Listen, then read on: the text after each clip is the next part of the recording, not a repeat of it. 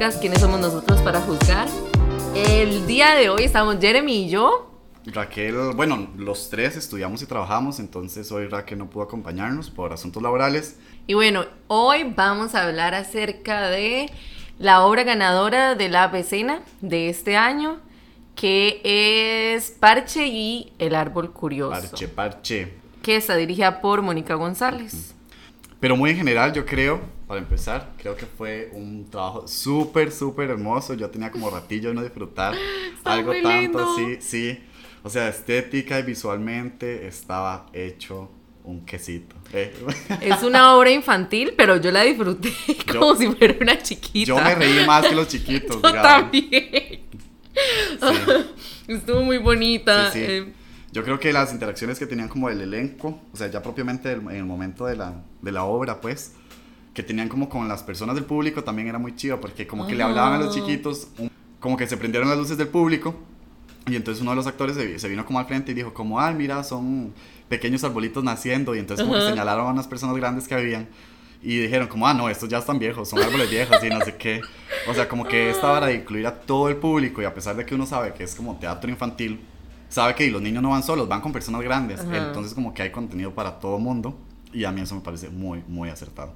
Sí, estuvo muy lindo, el mensaje también estaba muy... Todo estaba muy lindo, yo salí muy, feliz, muy, muy feliz. Yo quería comer a comerme un algodón de azúcar después de la área, así. Está tan lindo, pero bueno, eh, entonces vamos a decir más o menos como de quiénes estaba integrado el equipo. En la dirección, como ya había dicho, es de Mónica González. la historia o la dramaturgia es de Kyle Bosa, basada en, un libro que se llama El árbol curioso, de Braulio Barquero, que también fue ganador del premio Carmen Lira. El vestuario es de Melody Fontana. La iluminación, el diseño de iluminación fue por Alejandro Pizarro.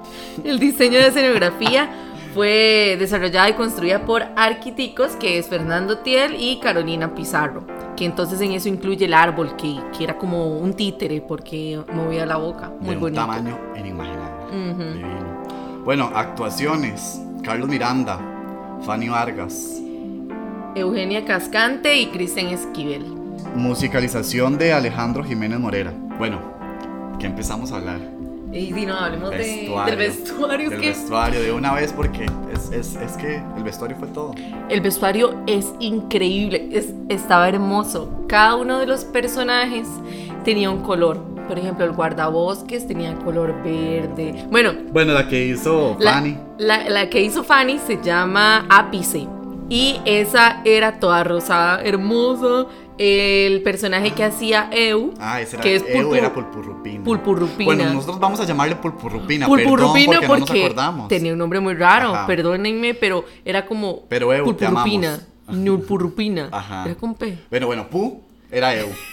bueno, y ese era todo azul. Era precioso también. Y luego está el de parche que. Blanco. El blanco con los zapatos rojos. Zapatos y medias rojas. Creo que fue un buen contraste de color. Sí. Ok, yo creo que a nivel, digamos, de vestuario era impecable. Creo que no hubo nada mal, creo que no hubo nada... O sea, no, no, simplemente fue impecable el vestuario. Tanto el diseño, de fijo la confección se veía pero impecable, exquisito. Los colores eran como lo brillante, lo justamente brillante y lo necesariamente estético para ser espectado como todo el rato. Ustedes han visto que a uno le pasa como eso, que uno a veces ve algo o un color o un olor y que uno como que le da ganas de comérselo. A mí me pasó eso con los vestuarios, mae. yo los veía y esos colores, yo decía, mae, yo ocupo como, como comérmelo, como, como era que sabe, como que se siente. El vestuario de, de, de, Fanny, de, la chica rosada, de Ápice. Yo quería tocarlo demasiado, mae, era tan rosado tan rosado. O sea, es que vieran, tenía panties rosadas, medias rosadas, zapatos rosados, casco, unos lentes, uno porque era bibliotecaria y tenía como una, una bicicleta rosada hermosa y tenía unos anteojos rosados hermosos yo no puedo con ese vestuario. es 20 de 10, demasiado lindo y como que cada uno era muy característico porque ella era bibliotecaria, entonces era como en ese estilo. El de Purpurupina, o bueno, el de Eu. El de Pu. el de Pu era azul y ella era como una investigadora que tenía un submarino, como una científica y entonces todo iba como en esa línea, tenía unas botas como, como de lluvia, pero azules y como una capita azul y tenía unas cosas como que brillaban, igual el guardabosques, te, era como de guardabosques, pero tenía detalles en verde y súper lindo. Sí, no sé, yo creo que todo fue, o sea, estéticamente el vestuario fue ya nada, no hay nada más que decir, fue impecable. O sea, eran diferentes tonos de azules, diferentes tonos de rosados, diferentes tonos de verdes, entonces encajaba perfectamente. Yo decía, como, no lo puedo creer que encaje tan perfecto, digamos, como esto de bueno, eh, 20 a 10, diseñadora. Ajá. For real. Melody Fontana. te encontraremos para que nos diseñes Te encontraremos cuando yo haga una obra, Melody, te voy a llamar. eh, nada, otra cosa que yo creo que está muy tuanis fue eh, la escenografía. Sí, la escenografía. De cartón. De cartón, pero preciosa. Y es que no era cartón pintado, como digamos, como que a veces uno en el teatro, ajá, uno en el teatro y ¿verdad? Presupuesto. Uno como que utiliza cosas de cartón o cosas ahí como hechas, todas homemade, pero uno como que trata de manipularlas para que se vean carísimas, así, Versace, ¿verdad? Pero eso era cartón, cartón, cartón, así, cafecito. Sí. Y se veía perfecto. Era precioso, precioso. Era divino. Porque como es color cartón, que es como cafecito, cuando lo bañaba la luz, permitía como que las cosas cambiaran. Entonces la luz era la que le daba como el color súper lindo. Había eh, en la parte de atrás, eh, cuando el árbol hablaba y decía cosas sabias, salían como diferentes imágenes. Entonces, no sé, salían como, no sé, unos pájaros. Me acuerdo mucho del pájaro, porque tenía relieve, digamos, como diferentes capas de cartón que le hacían como una profundidad al pájaro. Y yo dije, ¿qué es esa belleza? Y lo mismo con el árbol, porque el, árbol... Y todo, salió un tiburón, Ajá. o sea, no. El árbol, el árbol era como un títere que manejaba, de hecho, y Iván... Iván Álvarez manejó el árbol. Ajá, manejaba la boca del árbol. Y la voz del árbol fue la de Iván Álvarez. Bueno, sí, estaba grabada, pero... Sí, ajá. sí, sí, pero vale, vale la eh, pena decir. Sí, porque no lo dijimos, sí. Y el árbol súper lindo que, que, tengo entendido que... Lo, ah, bueno, sí, Fernando Tiel y Carolina Pizarro, que Fernando Tiel es especialista en títeres, entonces, nada... era un títere gigante de un árbol, gigante. O sea, era en el, en el escenario del 87 era como la mitad o tres cuartos de ese escenario. O sea, era grandísimo, hermosamente ah. divino. Y la boca se me veía súper lindo. Sí, Yo salí de ahí aplaudiendo y diciendo como, quiero otra vez, quiero otra vez. ¡Qué lindo! Sí, sí, sí. Los chiquitos estaban riéndose. Yo creo que eso fue otra cosa que hay que resaltar mucho, que lograron manejar al público de los niños muy bien. O sea, porque yo creo que eso es algo que cuesta mucho en el teatro infantil, mae, porque uno no sabe cómo van a reaccionar, cuántos van a llorar, cuántos van a querer ir, cuántos van a gritar, cuántos van a jugar. Y yo creo que el ritmo, la historia, todo agarró muy bien a, los niños, entonces ya está nosotros. Ah, sí, estaba feliz. bueno, la música, música de Alejandro Jiménez. Uy, también estuvo muy bonita, creo que o sea, tal vez no era como que resaltara demasiado, pero acompañaba muy bien la acción. Complementaba los momentos. Hubo un momento en el que estaban buscando el submarino de, de Purpurpina, bueno, de ellos, ustedes ya saben, ustedes ya saben de qué me refiero. Eh, lo estaban buscando porque se había perdido y hubo una complementación de Oíme la palabra. Complementación. Una complementación de música, sonido y luz, porque hacían como y decía, no sé, ahí y ella decía, no, ese es un post de súper bonito. Y esa musiquita siempre que entraban o salían o que o cuando estaban hablando con el árbol que decía cosas sabias, eh, también había una música. O le hacía fondo como a uno que otro chiste o algún otro, que otro momento de los personajes. Entonces yo creo que la música Di, era como parte de los personajes, digamos, como que les complementaba un poquito. Ahora que usted hablaba de eso del tuturututu, de la búsqueda, di, luces. Uy, las luces, divinas. En esos momentos que mencionaba Noé de la búsqueda, que hacía como tuturututu, las luces cambiaban como de diferentes colores, y era como apagón, luz, apagón, luz, apagón, luz, Ajá. de diferentes colores, como para mostrar a nivel de, o sea, mostrar por medio de la luz el ritmo de la búsqueda. Exacto, de hecho, fue la, lo que me gustó de la luz es que era un personaje más, o sea, no era simplemente va a iluminar, no, era un personaje más, marcaba como ritmos, marcaba sensaciones de los personajes, por ejemplo, cuando vemos, por, yo por qué hablo tanto de este personaje, si, si Purpurupina, cuando estamos con Si no saben cómo se llama. bueno, eh, cuando apenas eh, la vemos a ella, porque ya no aparece como desde el inicio, el personaje, eh, ella está llorando y está todo todo, bañado, incluso el público, todo, todo, todo el escenario está bañado de una luz azul. Y yo dije, la tristeza de ella. Ajá. dije, la tristeza de ella. Segunda publicidad no pagada de la película. Ma, estuvo súper bonito, súper bonito. Y luego, en la parte que Jeremy había dicho de que encendieron como las luces del público y dijeron como, ay, son brotes de árboles. Y no sé qué, pusieron al público verde y yo me sentía como un arbolito. Se lo juro. Te lo juro que fue hermoso. En serio estuvo muy lindo. Yo dije, que es tan bonito. Es eso, como lo que mencionaba Noé antes, que la luz le daba demasiadas sensaciones y texturas a las cosas de cartón. Sí, sí, Ok, las actuaciones. Muy bonitas. Sí, sí, yo. Sí, yo digo que muy bonito todo. Eh, yo soy fan de Eu. Creo que el personaje mm. que hizo Eu Rulpa, Rulpina. Estamos pero mal, amigos.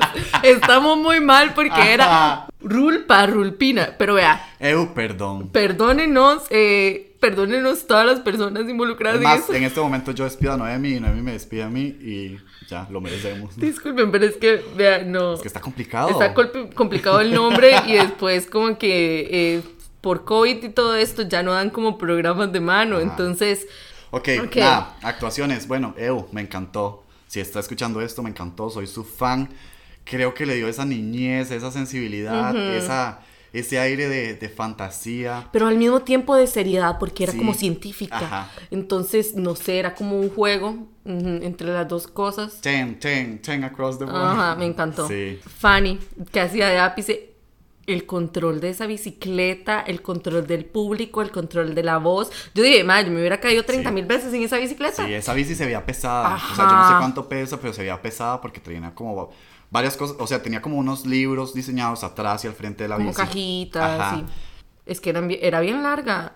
Para ustedes que no vieron esta obra. O para los que la vieron. Eh, era larga. Era bien larga, pero muy bien, muy bien. y y se veía que Fanny lo estaba disfrutando mucho. O sea, eh, yo lo disfruté con ella. estaba viviéndolo, ajá.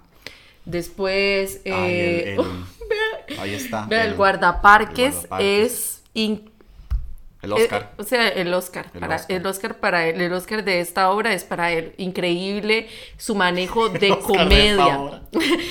su comedia, el timing estuvo súper bien. El ritmo de comedia que tenía, los chistes que hacía, la presentación del caballo, la interacción con el público. La venta del personaje de él, digamos. Increíble. No lo, vendió en el segundo cero. O sea, el Mae salió y ya todos amábamos a ese personaje. Yo quería verlo todo el rato. Sí, como decía, no, el control de los chistes, de la voz, del ritmo, era todo on point, no había nada. Estaba súper bien y los chistes súper bien, que yo creo que esto está ligado, que no hemos hablado de eso con, con el texto de Kyle. Es. Que bueno, ahorita hablamos de eso, pero bueno, yo nada más, vea. O sea, nada más quiero decir un chiste que estuvo buenísimo, estuvo buenísimo. Guarda parques. El guardaparques tenía un, caballo, un caballito como de, palo, de, madera. Y entonces eh, el personaje de Apis estaba diciendo como, no, es que mi, mi, mi bici, es súper rápida, no sé qué. Y entonces dice él, no, mi caballo, no, mi, ¿cómo se llamaba? Uy, no, tenía un nombre muy largo. Bueno, le decían como de cariño un nombre, no me acuerdo. Entonces no vamos a hacer lo mismo de No, no, no, no vamos a inventarlo. Entonces decía como el nombre, ¿verdad? decía, solamente tiene un caballo de fuerza. es que es un caballo. ¿Escucharon? Ese fue el chiste nuevo. Vea, todavía me da risa. Ha pasado una semana y todavía me da risa. Está muy bien ese chiste. Sí, sí, sí, fue muy bueno porque... Bueno, y habían más, habían más chistes. La cuestión fue como que Api se lo dejó botado en su bici, entonces ella le dijo así como, ay, es que es muy rápida, y él dijo eso. Entonces, sí, en ese momento obviamente fue muy gracioso. Ok, sí. No, no, y todos los chistes que habían estaban muy bien. Él manejaba el ritmo de comedia muy bien. ok, eh, actuación de Christian Esquivel, que es su personaje principal, Parche. Bueno, y los personajes y el mundo del, del personaje es, es, una creación de Christian. Eh, y en conjunto con Kyle y también basados en el libro de Braulio Barquero es que hicieron esta yo creo que eso fue un gran esta dramaturgia. Sí yo creo que eso fue un, un, buen un buen trío. Hicieron un, buen trabajo en conjunto y creo que el resultado está muy tónico bueno, ya hablamos del resto de personajes, ahora hablemos un poquito de Christian y del, y del mundo de Parche. Eh, yo disfruté mucho la, la actuación de Christian, me gustó bastante. Creo que, que estuvo bien complementada con el resto de los personajes. el resto de sus compañeros. Obviamente habían diferencias entre los personajes, porque de eso se trataba. Christian tiene, bueno, Parche tiene su propio mundo. Creo que desde el inicio de la obra nos podía dejar ver pequeñas cositas que nosotros podíamos identificar en el personaje, como de su actitud, de su vivencia, que son trabajos con pinza que valen la pena reconocer, merecen mucho estudio, mucha investigación de fijo, porque creo que aquí se están interpretando como evidencias de personas y no solo de un personaje como tal. O sea, son, son cosas basadas en la vida real. Bueno, para aclarar, el personaje de Parche, eh, según investigaciones que hemos realizado, eh, es una persona con autismo, con autismo leve, según nuestras investigaciones. Eh, porque en la obra nunca se dice nada, pero tiene algunas características que hacen que uno, que uno pueda pensar que es una persona como con alguna discapacidad o, así. Entonces, por eso es que mencionamos esto. Yo la verdad... Solo conozco personas con autismo eh, más, severo. más severo, no tan leve. Entonces no estoy segura de si la interpretación fue eh, como súper bien de una persona con autismo. Ojalá, si ustedes que fueron a ver la obra y que están escuchando este podcast, conocen personas con autismo, nos cuenten a ver si realmente la actuación estuvo atinada o no. Como, como digo, yo no estoy segura, pero eh, hay que tener mucho cuidado. Yo siempre lo digo, estos son temas que hay que agarrarlos con pinzas. Imagínese que el personaje, no sé, tuviera unas características que nada que ver con una persona con autismo. Obviamente los espectadores y las espectadoras que conocen personas con autismo o que ellos mismos tienen eh, autismo se van a sentir ofendidas o, molestas o lo que sea. Eh, sin embargo, me gusta como que, que haya representación. Eh, eso, es súper valioso en el teatro, en el arte. En cualquier sentido, la representación siempre es buena y mucho más una, una representación con investigación. Sí, correcto. Sí, yo, yo creo que aquí nosotros jugamos como de abogados del diablo, porque no sabemos, como dice no, no sabemos como mucho el tema, no somos especialistas, ni mucho menos. Pero yo creo que, que Cristian merece reconocimiento por querer tocar estos temas.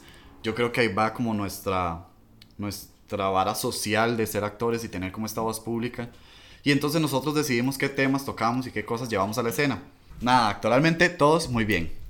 Dirección de Mónica González. Uy, me gustó mucho porque todos los movimientos, eh, el momento en el que se encendían las luces, en el que hablaban hacia el público, los movimientos que hacían cuando presentaban al caballo, los desplazamientos, los desplazamientos con el con la bicicleta, la distribución, eh, la distribución para que se viera bien el árbol, pero que se entendiera que el árbol no estaba ahí, porque hasta después fue que conocieron al árbol, pero el árbol siempre estuvo ahí, muy bien hecho. Muy bien, Mónica, muy, bien. Eso, eso que menciona Noé, o sea, que el árbol estuvo pero habían momentos espacialmente distribuidos donde no estaba el árbol, pero uno siempre lo seguía viendo.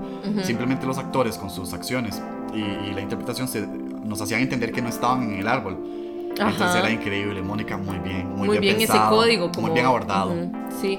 Y luego los rotulitos de dónde estaban. Súper lindo. Eh, cómo integraban a cada uno de los personajes poco a poco. Okay, sí, esto había que mencionarlo, digamos, como que cada escenario, o sea, siempre fue el mismo escenario, el mismo vestuario. Nunca cambió nada, digamos. Pero tenían como unos rotulitos al frente que iban, em, eh, tenían el nombre de los parques nacionales de Costa Rica. Entonces simplemente cuando cambiaban de espacio, cambiaban el rotulito. Ajá. Y a nosotros nos cambiaba el parque nacional. O sea, era literal, cambiaba todo. Entonces era muy lindo. Nada, Mónica, muy bien. Muy bien, a mí también me gustó mucho. Y nada, como, como mencionamos, ajá, como mencionamos anteriormente, fue como una colaboración de, bueno, de dramaturgia Kyle Bosa con adaptación del libro de Braulio Barquero. Ajá. Eh, bueno, nosotros, bueno, mi hermano. Un saludo a Manny. Eh, eh, adquirimos el libro y mm, está muy bonito. El libro a mí me sorprendió porque lo que cuenta cuenta todo lo que dice el árbol dentro de la obra, pero los personajes, Parche, Ápice, Rupa Rulpina, lo dije, el guardaparques. Contratada. Todos ellos, eh, es un mundo que creó Christian. Y la historia, todo esto del guardaparques, digamos, como de, ¿cómo se dice? Bueno, de que estaban buscando al árbol para poder construir la casa de, de, Parche, que era arquitecto y todo esto, fue la dramaturgia de Kyle Bosa, que estuvo divina. Estuvo muy bonita. como siempre, madre, no, es mentira para nadie. Kyle escribe muy bien, madre, y, escribe bien. Qué lindos chistes, qué lindos momentos. Yo creo que Kyle, aparte de escribir bien, hace buenas adaptaciones. O sea, lo vimos en el otro podcast con la adaptación de una obra de danza a un texto teatral. Ahora lo estamos viendo de un cuento, casi poema infantil, a una obra otra vez. Entonces, voy de nuevo, Kyle, o sea, aplauso de mí para usted. Ah, bueno, y nada más decir como que el libro de Braulio está muy bonito y él mismo es el ilustrador del cuento, eh, también es el diseñador gráfico de la imagen de la obra y está muy, muy bonito. Eh, sí, muy bonito 2010. Sí, eh, nosotros nos tomamos unas fotos con Braulio, con Parche y ahí el día del estreno, entonces pueden verlas en nuestro, nuestro Instagram. colectivo Café Cangrejo. ¿Quiénes somos nosotros para juzgar? Y nada, una vez más estamos muy agradecidos de que hayan escuchado, de que hayan compartido este rato con nosotros. Esperamos que se hayan divertido. Disfrutamos muchísimo la hora, disfrutamos muchísimo hablar con ustedes un rato. Yo soy Jeremy Arias. Yo soy Noemi Sirman. Y no está Raquel García. Y está en somos... espíritu. bueno, ya, y nosotros, somos... ¿Quiénes somos nosotros para juzgar?